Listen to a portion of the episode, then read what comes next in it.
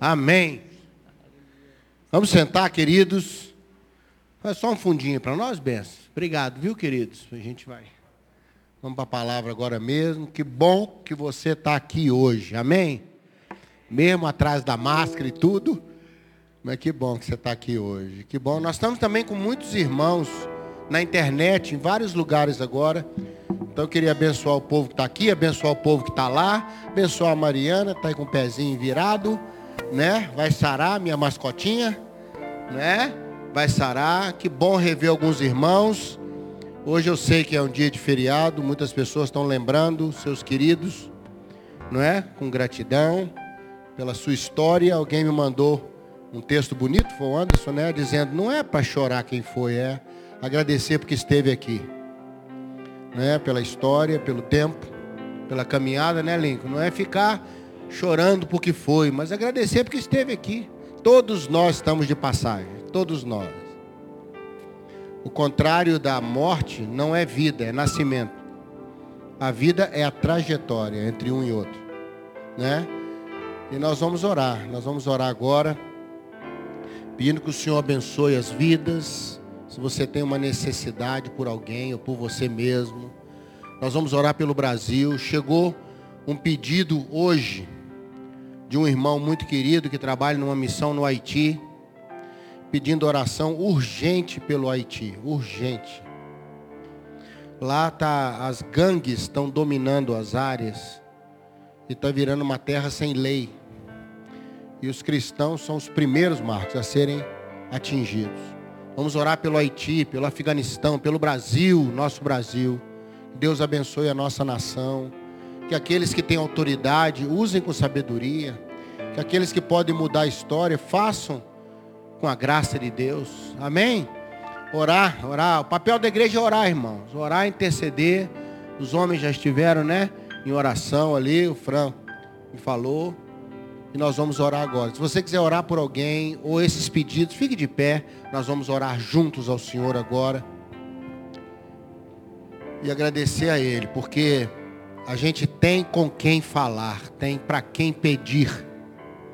Nós não estamos à deriva, você não está à deriva. Há um Deus soberano no seu trono. Amém? Não é só sentado no trono, não. Ele reina, ele tem autoridade. Ele não está indevidamente no trono, ele é o Senhor. Há coisas em andamento na nossa vida, há coisas que a gente consegue, coisas que a gente não consegue. Então nós vamos falar com Deus que tudo pode. Dele, por ele e para ele são todas as coisas. Nós cantamos, não é, Vanessa? Isso é verdade. Vamos orar? Pai, não a nós, somos fracos, expostos nos esvaziamos continuamente, nos tornamos como odres velhos, que muitas vezes não retém o vinho novo. Mas o Senhor tem sido bom para conosco. O Senhor tem nos olhado com ternura e com misericórdia. O Senhor tem olhado para o nosso Brasil com olhos de bênção. Olha para o Haiti, Senhor. Olha, meu Deus, para o Afeganistão. Tem misericórdia. Tem misericórdia dessas nações, ó Deus. Pai, colocamos cada pedido estendido aqui, não só com os irmãos que estão presentes, os irmãos estão conosco também, direto, Senhor, por essa ferramenta que é a internet, podemos chegar a tanta gente. A igreja faz o refluxo, se torna orgânica, ela se movimenta e alcança várias vidas no Brasil, fora do Brasil. Vidas são alcançadas, graças a Deus por isso. Não há distância para o teu evangelho, meu Deus. Tua palavra corre velozmente por toda a terra. Ó Pai, toma nas tuas mãos cada necessidade colocada aqui. Livra-nos de nós mesmos, livra-nos do inimigo. Livra-nos das circunstâncias. Livra-nos do mal, Senhor. Protege nossa família, nossos filhos nossos pais, avós, netos, aqueles que orbitam em torno de nós, essa órbita chamada família. Ó oh Deus, abençoa as famílias, meu Deus. Protege as famílias. Nesse tempo tão difícil, onde a família tem sido muito atacada, protege a família, meu Deus. Ajuda-nos, Pai. Recebe a nossa gratidão por todos aqueles que viveram e deixaram marcas no nosso coração. Um escrito de saudade. Um tempo bom vivido juntos. Não queremos ficar, ó Deus, lamentando porque partiram, mas agradecer porque estiveram aqui. Muito obrigado, Senhor. Passaram e passam na nossa vida como um cheiro suave do Cristo. Aroma de comunhão. Muito obrigado, Pai, no nome de Jesus. Amém, amém, amém. Vamos sentar, queridos. Uma das coisas boas ter o culto no feriado, sabe, André? Porque dá para muita gente que nunca pode vir, poder vir. Não é? Isso é uma benção. Isso é uma benção. E que bom que nós estamos juntos aqui.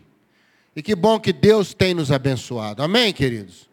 Apesar de tanta coisa, apesar de tanta nuvem negra, o sol está sempre lá. Eu não me esqueço uma vez, voltando de Curitiba, Serginho. Estava uma tempestade, aquela nuvem negra em cima, Cláudio, mas estava horrível. E o avião na pista com aquela água, aquela céu preto de dia. Aí ele decolou, Sandrinha. Quando ele foi subindo, subindo, passou aquela nuvem negra, irmão. Estava aquele sol bonito. O céu estava lá do mesmo jeito. A gente olhava pela janela assim, Silvano, só aquela, aquele tapete preto embaixo. Mas tudo bonito. Falei, gente, logo ali estava o sol. Logo ali estava bom. Às vezes nós estamos debaixo de uma tempestade. Fala, meu Deus, está tá muito difícil. Eu falo, calma acima dessa nuvem, eu continuo brilhando e vai dar tudo certo. Vai dar tudo certo, amém? Assim que o avião cruzou a nuvem, era outro mundo, outro mundo. Tempestade ficou para baixo, Thelma. Barulho ficou para baixo, o medo, a escuridão, aquele sol lindo, lindo, lindo. Deus continua acima de todas essas nuvens negras. E vai nos levar para lá. Estamos assentados nas regiões celestiais. Amém? É esse o lugar que a gente se assenta. Aí eu quero compartilhar com você hoje um texto muito precioso. Que vai abençoar a sua vida. Salmo 118, verso 27. Eu vou te pedir licença para a saída atualizada que eu amo tanto, mas realmente a tradução dela não ficou boa. Eles ficaram na sombra de Lutero, sabe, Marcos? Na interpretação de Lutero que é um texto muito difícil mesmo, mas a corrigida, a corrigida achou. Eu fui olhar o texto na Bíblia hebraica, o texto mais puro, e é exatamente como diz ali: pegue a vítima da festa, leve até o altar e amarre lá nos quatro ângulos do altar. Aí eles colocaram ângulos no original chifres. O altar tinha quatro chifres, assim, sabe? Se você pegar qualquer Google aí da vida e olhar lá, altar na época bíblica, você vai ver o altar com quatro chifres assim saindo, que era o símbolo de poder e autoridade. Chifre era símbolo de poder e autoridade. Ok? Tá? Por isso que os reis às vezes andavam com aqueles capacetes com chifres assim, já viu? Era um sinal de autoridade. Pelo menos naquela época, né? Né, Salvador? Né? Nós estamos na época bíblica. Né? Era sinal de autoridade. Foi ungido com óleo dentro do chifre, virou, exatamente. É poder e autoridade. E aqui diz que a, aqui ele está reportando de maneira poética, o salmista, né? O salmista está reportando aí de uma maneira poética o dia de Kippur, comemorado até hoje, chamado dia da expiação. Nesse dia, irmãos, um cordeiro de um ano era separado e o sacerdote na casa dele, Cláudio, antes de ir para o ritual, era uma vez por ano, uma vez no ano. No décimo dia de rei, parece que daria setembro, outubro para nós. Essa época que nós estamos agora. Tanto comemoraram o dia de Anquipur algum tempinho atrás, né? Ah, os judeus. O dia da expiação era o dia que o sacerdote ia pedir perdão por toda a nação. Lá na tenda dele, antes de ir para o lugar santo, para o tabernáculo, eles sacrificavam um cordeiro pessoal para ele e a sua família. Ele ia diante do Senhor para resolver o seu problema, porque ele ia, a partir daquele momento, ele ia sacrificar um cordeiro de um ano, que é esse que é narrado, olha lá, já colocou, Léo não é brincadeira não, irmão. Eu tenho medo de pregar, porque o Léo agora está fazendo isso comigo. Eu falo o negócio, ele põe lá. Você está entendendo? Eu não posso errar um milímetro. Viu, Fran? Né? Olha lá, os quatro chifres lá, ó. Tá vendo? O altar era assim. O cordeiro era levado, cordeiro de um ano, nenhum animal se rende à morte. Nenhum animal. Então ele era amarrado nos quatro cantos do altar. Degolado pelo sumo sacerdote, aquele sangue era recolhido numa vasilhazinha própria para isso, e aí ele entrava no Santo dos Santos, viu, Dilma? Entrava no Santo dos Santos. E aquele sangue, uma vez por ano só, era derramado sobre a arca, sobre a tampa da arca, tocava na arca, não é? O sangue daquele cordeiro, que depois Jesus faria isso de uma vez por todas por nós, não é isso? Tá? Ele saía de costas do santo do santo, porque o sacerdote não dava as costas para a arca. Ele voltava assim, ó. Entendeu? Deixa eu vir cuidado, senão eu vou arrancar aqui. Ele voltava assim, saindo de costas. O restinho de sangue que tinha, ele voltava lá no altar e derramava sobre o altar. Se ainda algum sangue tivesse, ele derramava nos pés do altar. E naquele dia era um júbilo em Israel, porque naquele dia Deus perdoava Israel como nação. Era o dia do perdão. É o dia de Yom. Isso foi comemorado no deserto, o dia da expiação, foi comemorado no templo, enquanto e até hoje eles celebram o dia de Kippur. O dia que Deus nos perdoou. Por que, que eu estou te falando isso? Pai, eu fiquei pensando, falei, meu Deus, que expectativa que o Senhor tem para nós nesse caminho. Paulo nos dá essa expectativa em Romanos 12, que a gente deve nos oferecer, devemos nos oferecer como esse sacrifício vivo, santo e agradável a Deus. A gente ser o caminho que Deus quer usar para abençoar, perdoar, ajudar as pessoas. Mas eu falei, Senhor, é muito difícil esse caminho do altar. A ovelha que era escolhida para ir para o altar, cordeiro, ovelha, ele era diferenciado por não ter defeito, não ter problema. E nós temos, nós temos dificuldade. Como é que nós vamos ficar no altar, né? Como é que eu fico lá no altar? Irmão, ir no altar é fácil, difícil é ficar lá. Quantas pessoas falam, meu Deus, eu quero ser, eu quero ser essa ovelha de sacrifício, eu quero, eu quero ser essa pessoa que o Senhor vai usar no altar, que vai ser consumida no altar, no holocausto. Eu quero que a minha vida, simbolizada naquele sangue que sai ali, tudo isso na figura do Cristo, tá, irmãos? Cristo em nós. Sabe? Cristo em nós. Que a figura daquele sangue da minha vida possa alegrar a tua presença, alegrar as pessoas, encher o altar, ser bênção para outras pessoas mas é muito difícil. Porque quem é levado para o altar é levado para morrer, irmãos. O altar é quente.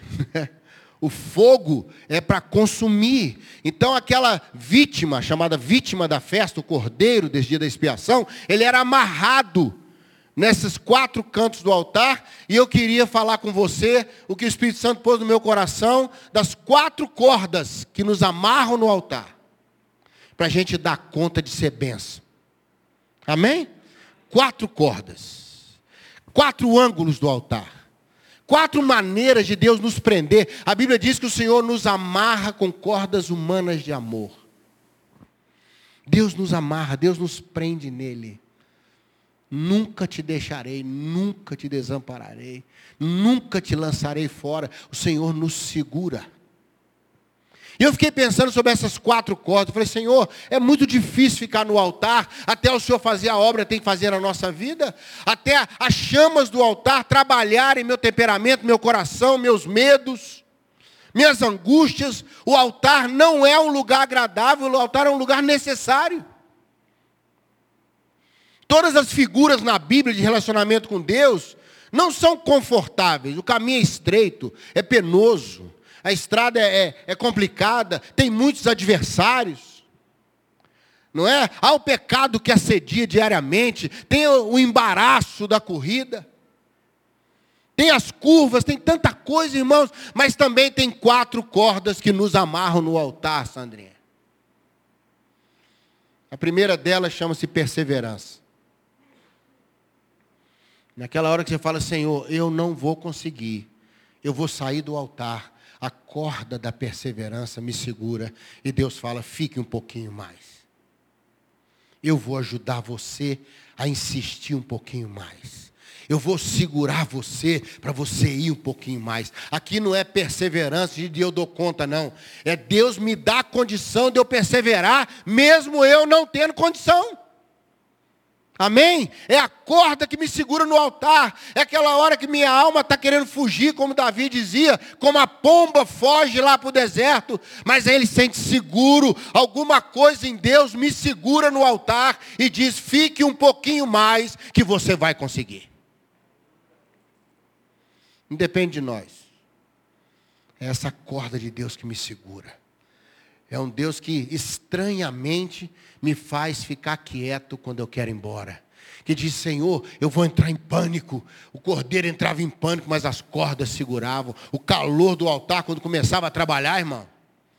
O nosso desejo de desistir, você eu não sei que você é muito mais crente que eu, mas eu, por mim, eu pregava outro dia, falei, irmãos, aquela adúltera ali, se eu fosse aquela adúltera, que a hora que os acusadores foram embora, ficou só Jesus, eu corria na multidão, irmão.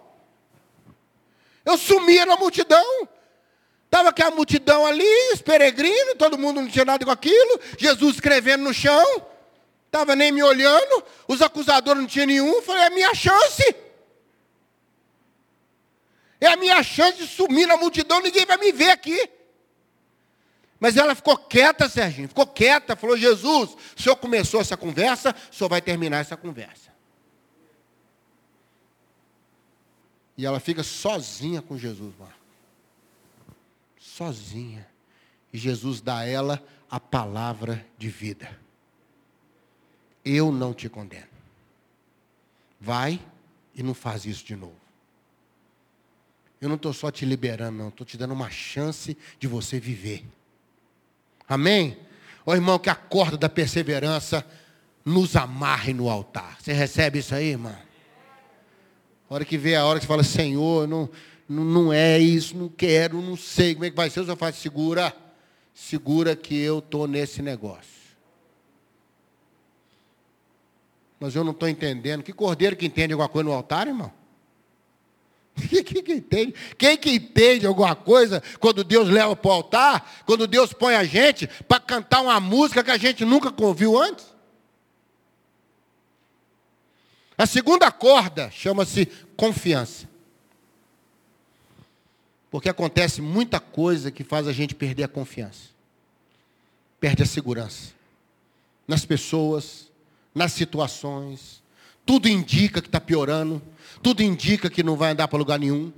Tudo indica que está. Não é verdade? Você perdeu a confiança. Perder a confiança é perder a segurança de continuar. Quantas vezes, irmão, parece, parece que tudo aquilo que Deus fala com a gente não é bem aquilo.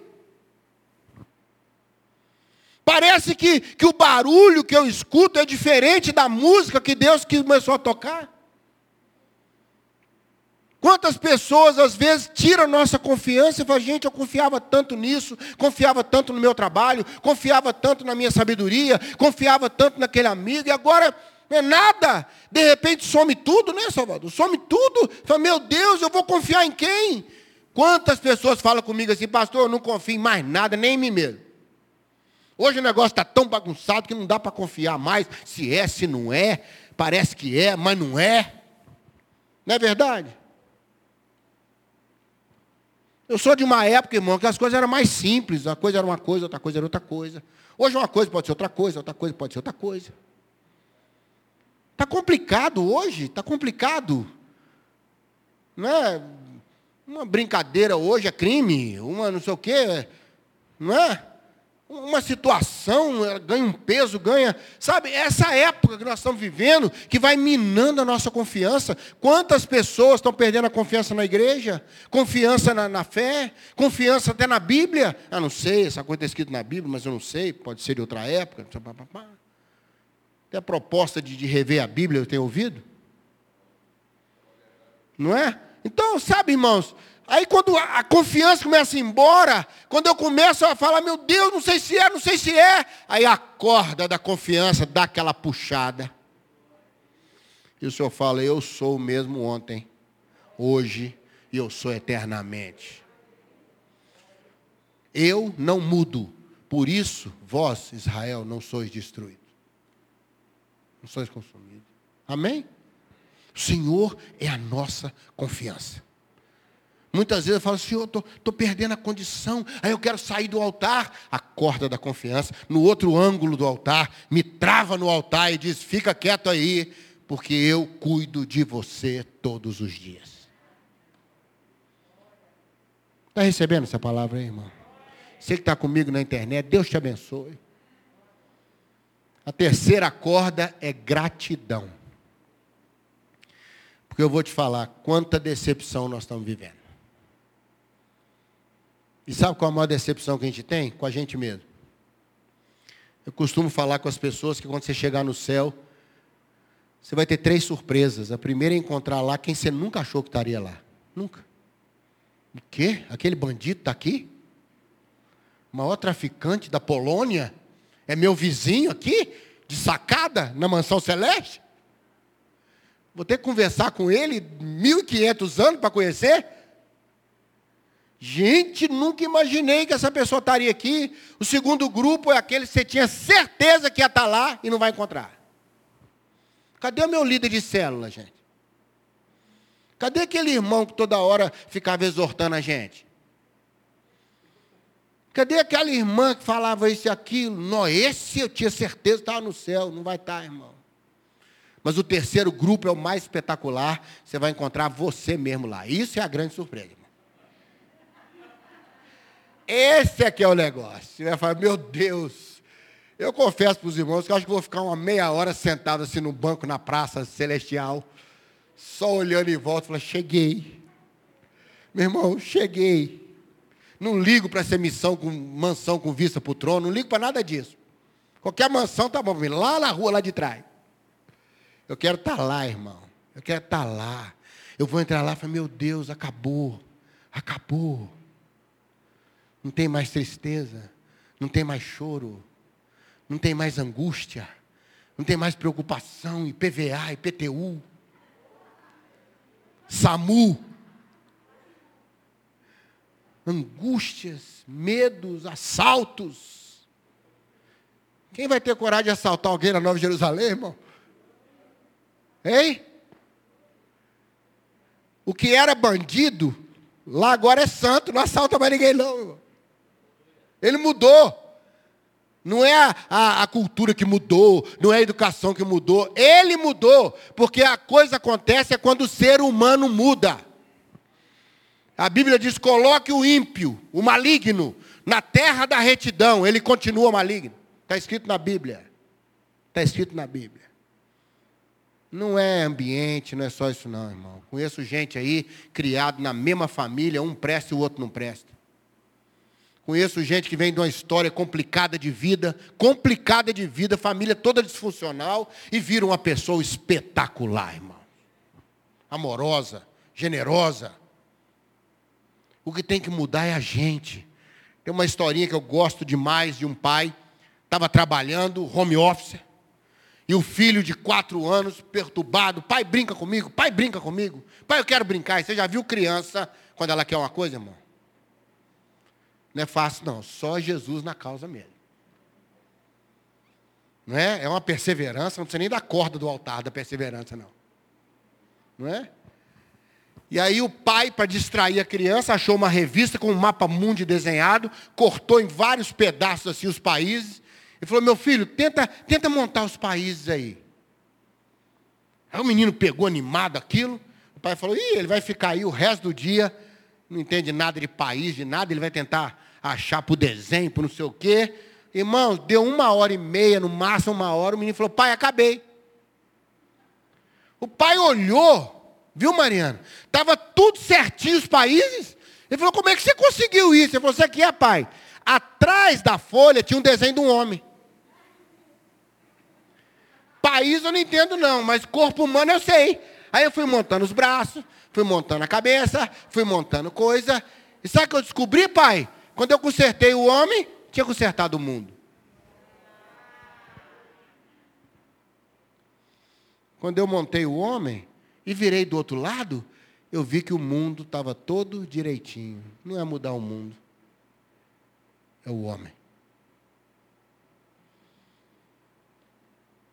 Não é o mundo, não é o mapa mundo, é o homem. Quanta coisa traz ingratidão, traz tristeza, traz decepção. E a gente fala, Deus, eu acreditei tanto, eu esperei tanto, eu confiei tanto. E fulano, mamãe, e você eu vou sair do altar. Quando você vai sair, viu, Serginho? A corda da gratidão fala, fica quieto aí, porque tem coisa maior do que isso que você está vivendo. Tem uma história, tem um sol acima da nuvem negra. Tem muita coisa que você recebeu para chorar por pouca coisa que não recebeu.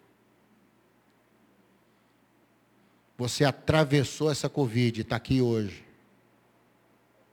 Muita gente não atravessou a pandemia.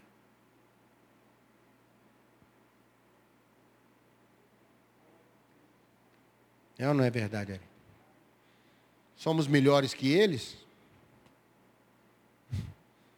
Foi graça foi o amor do Senhor, foi a misericórdia do Senhor, foi a corda da gratidão que me prendeu para eu valorizar e agradecer pelo que tenho e não ficar sofrendo pelo que não tenho.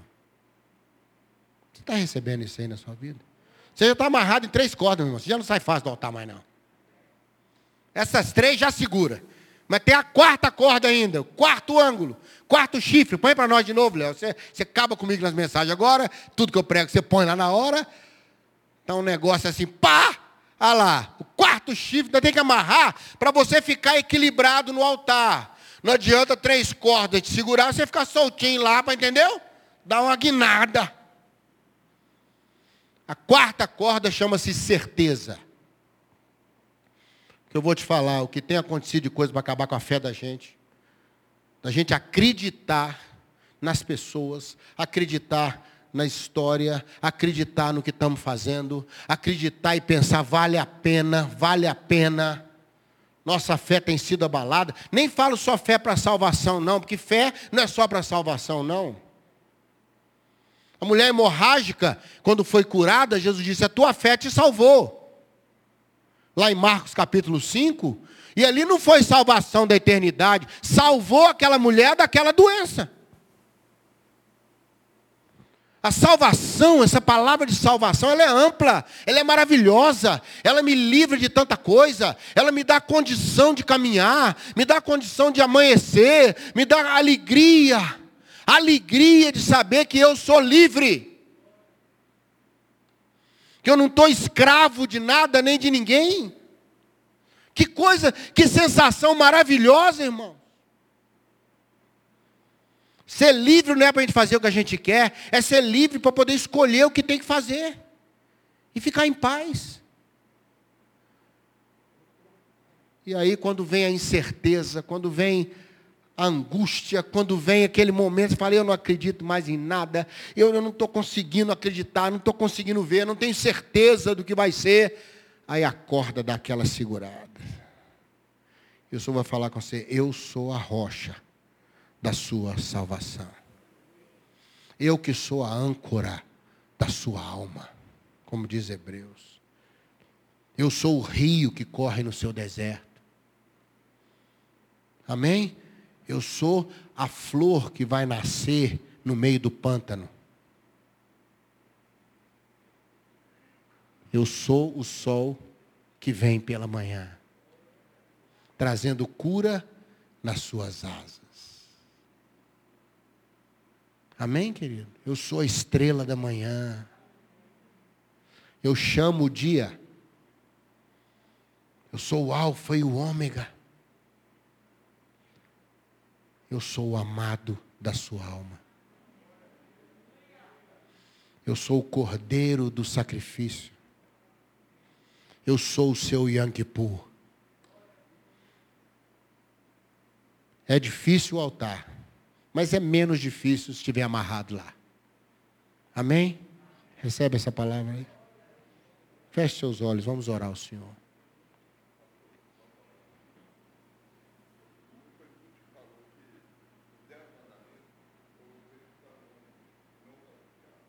Verdade.